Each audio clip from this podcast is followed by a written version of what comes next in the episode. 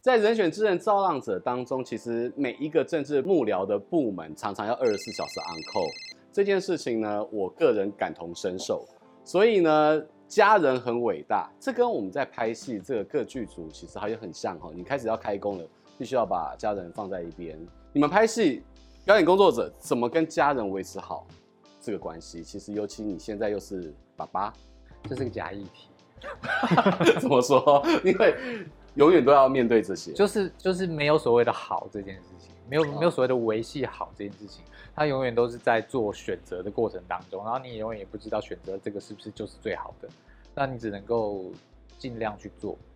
我我觉得真的就只有尽量去做，毕竟你选择了这个工作，或者这个工作选择了你，然后你你就是得去拍戏，你就是得要到到外面去两三个月不回家这件事情。那你必须要有另外一半的体谅，或者是其他家人的体谅或帮忙。那你也不能说这是好的，对，这这这没有好啊，对，这一点都不好，对，很难好，很难好，对。但是你做了这个决定，你要去做这件这个工作，那你沟通过，对，那家人可能就 support 你去做这件事情。那你可能带着说，比如说我家里有两个小孩嘛，对我来说，我会想要陪伴他们的日子，对，会陪伴他们生活。这个时间你就是要到南部去工作，对，两三个月。那你只能做的可能就是一有放假就赶快高铁拼回来，哦，陪着他可能早上逛一下公园，或者是陪女儿去去上学，哦，至少牵着他的手把他送到学校去，可能就这样小小的一个小确幸，然后你再坐着高铁回来，回到你的真实生活里。你做这个东西好吗？我其实觉得没有好，但是那是我们努力做到不要差，就是努力。我我觉得其实人生当中很多事情是没有没有一个完美的 solution，它就是没有好。对，那生活把你逼到这个位置，你就是把它给做到你能够做到的最好，然后其他事情可能就不要太责怪自己吧。对，那像银轩呢，你一路的工作 schedule 都是一步接一步，一步接一步，你要怎么样跟你的家人或者让自己能够安顿起来？嗯，我的家人就是完全非常谅解我的工作状况的，所以嗯，妈妈有时候她会跟我讲说说，就我就尽量不讯息你，因为她很怕打扰我。那那听到这句话的时候，你也会觉得很对不起她。可是的确，就是当你自己在工作的时候，你其实很难有脑袋去想别的事情，因为你现在就是要全神贯注。嗯，以前剧场老师就讲过一句话。他说：“你已经要进剧场，今天就是要演出了，没办法少你这个人，因为你就是要站上舞台。你家里有人挂了，你都要给我爬去演戏。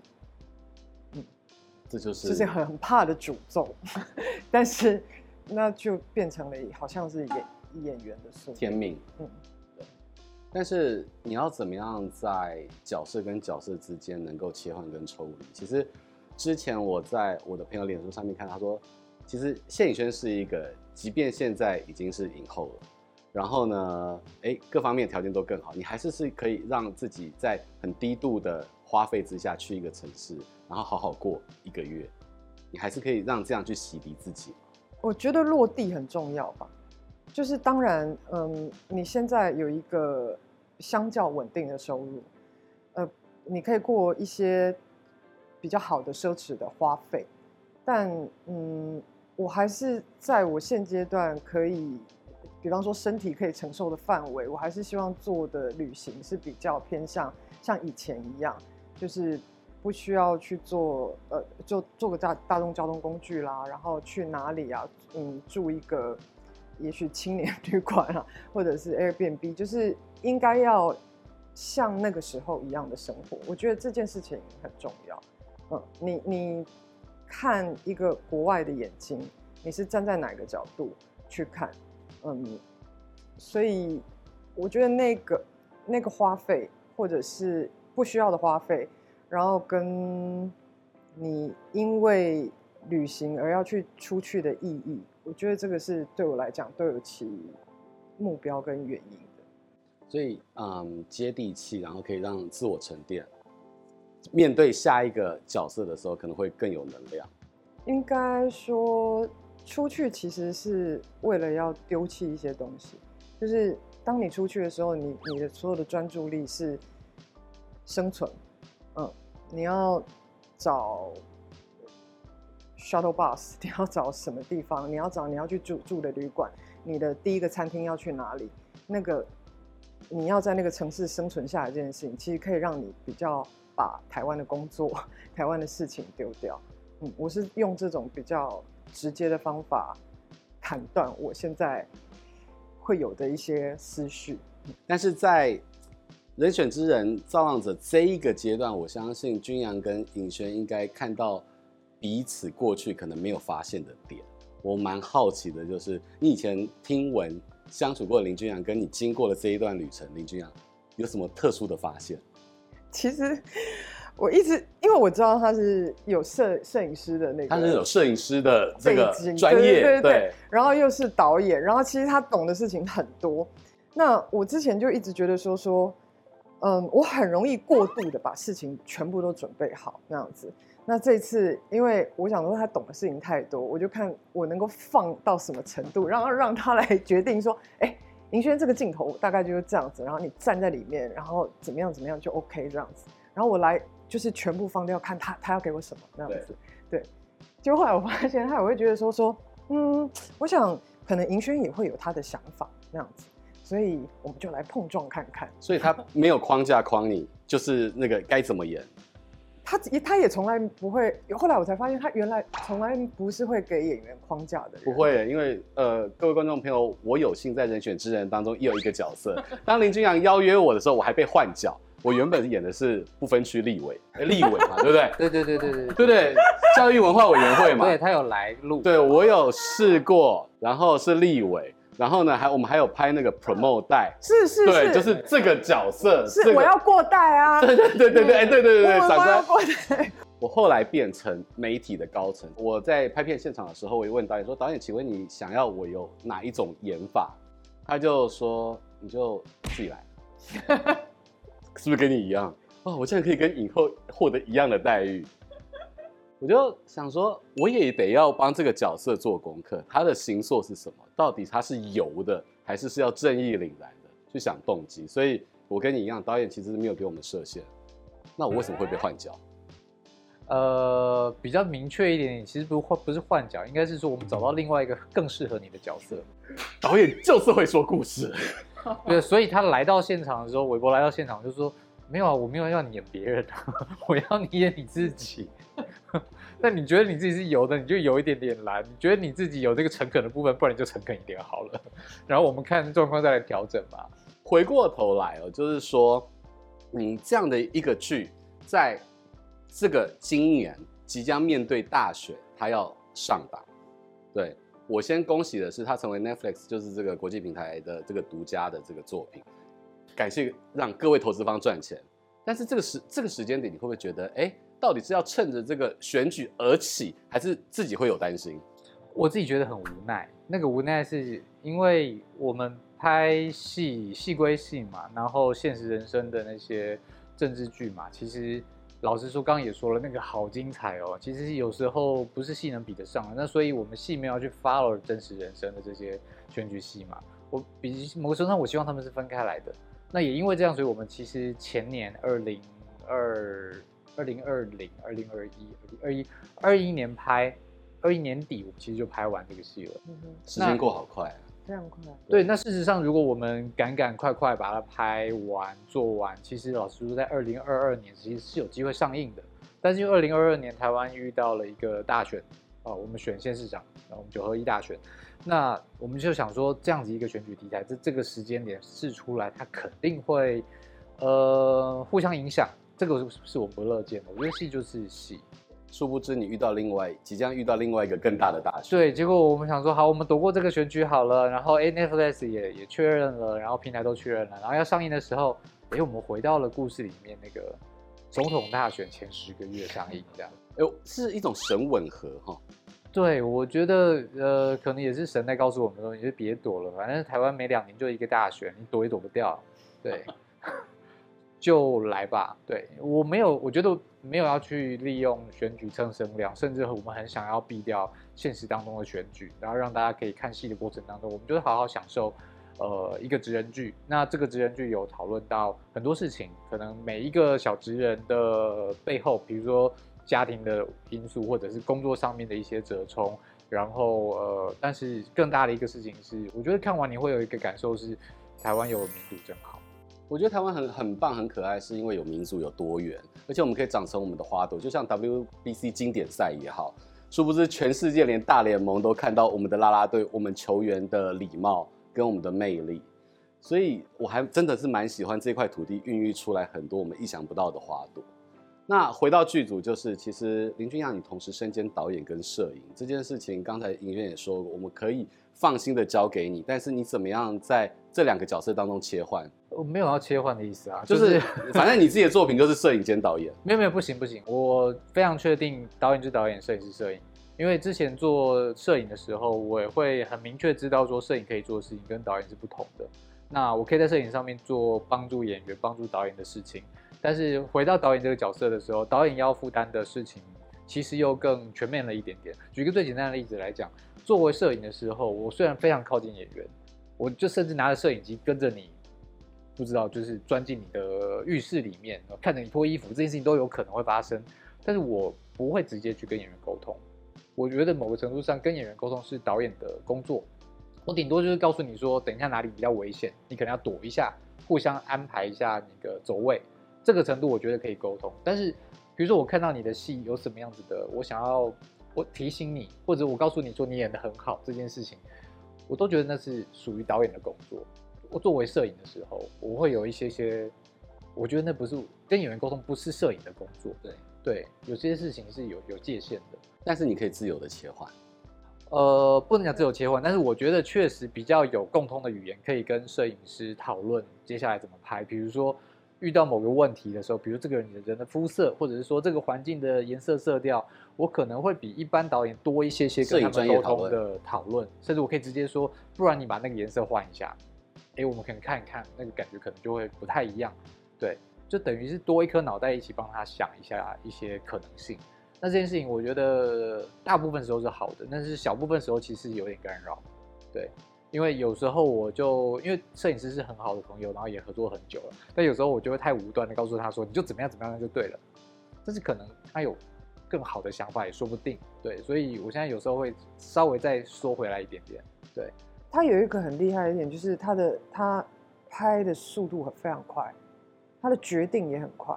然后都温温和和的，然后事情就全部搞定那样子。但因为我自己，我真的开始拍片，我拍的作品并不多，所以其实跟摄影影像的对，对这个机器，其实我还是相相对陌生。可是，嗯，它就会让你知道说，它的专业上面有非常多的东西涵盖你的不足。像现在你们两位已经是影视产业的造浪者，会影响到很多的后辈。可是回想到。小时候啦，学生时代或者是初期的初心，你们觉得那个时候的产业的造浪者或者师长有谁是影响你们最深的？北艺大其实对我来说也影响我最大最深的几个老师，其实王彤跟廖厂也都是名列前茅的。那呃，廖厂直接就是我毕业的指导教授。那我我我我很难举说谁是最重要的那个人。其实个别来讲，我都真从他们身上取了蛮多的呃。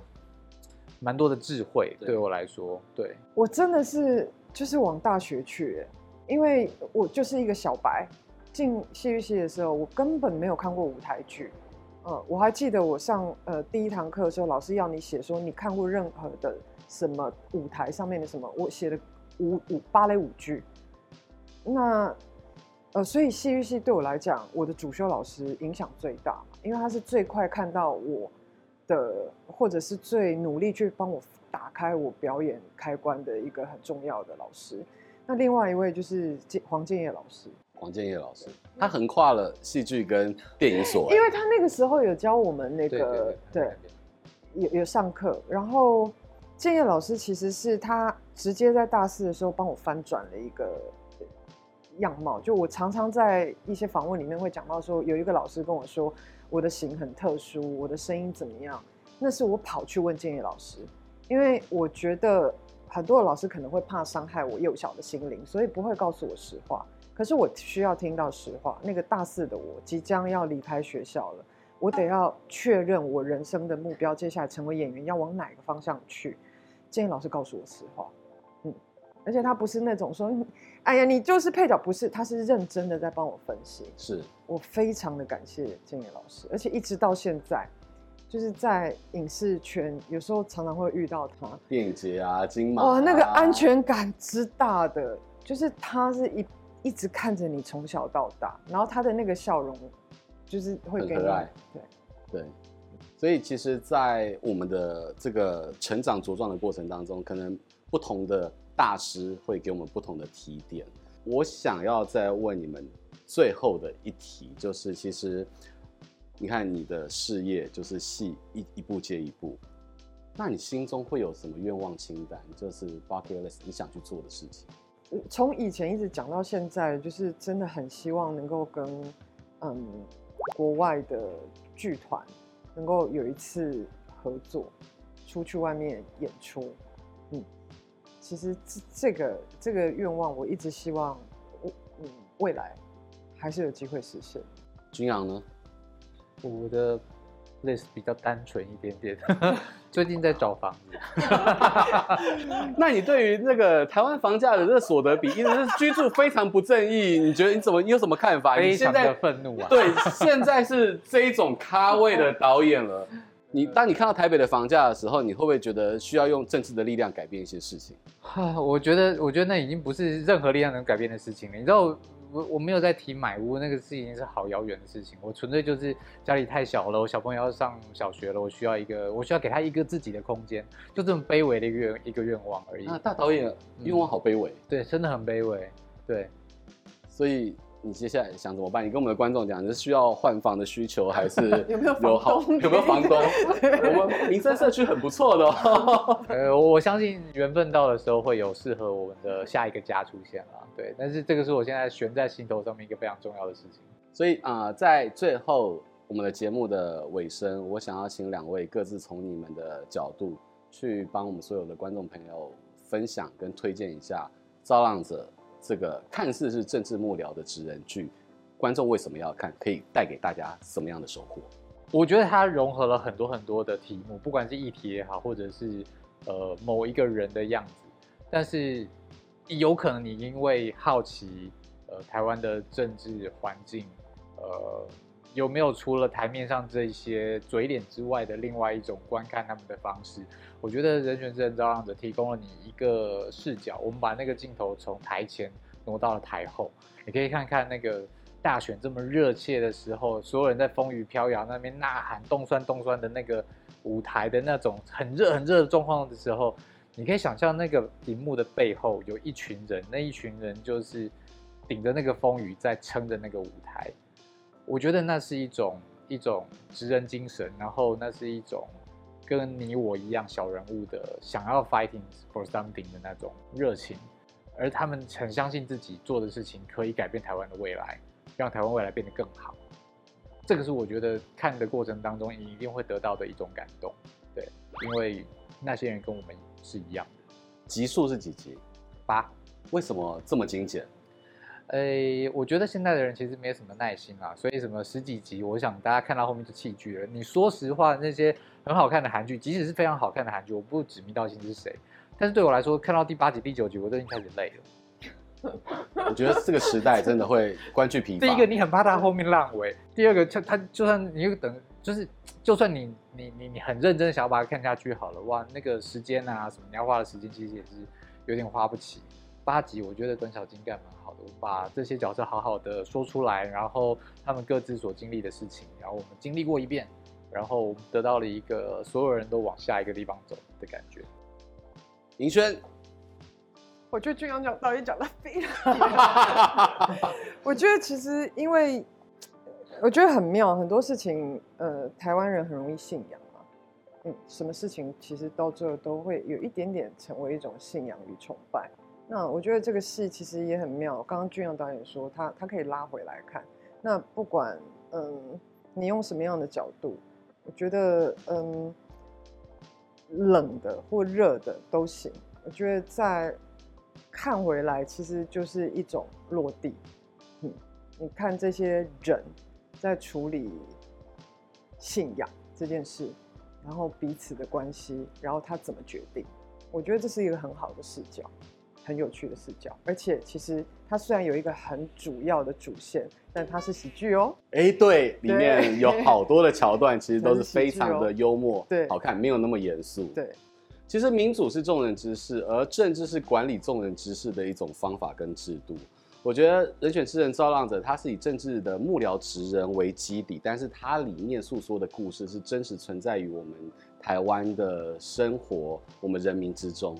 我觉得在后疫情时代能够拥有这一部剧，然后透过 Netflix，我觉得它透过了这个平台进入到了全球一百九十几个国家跟地区，看到两位的创作，台湾的生命力可以给到地球上的其他的民众们、观众们看到，我觉得这是另外一种台湾骄傲。也再次感谢两位来到我们的节目当中，今天真的是聊好聊满，聊人生、聊作品、聊家庭。Cheers，谢谢大家。谢谢，谢谢，谢谢，也谢谢大家今天的收看，拜拜。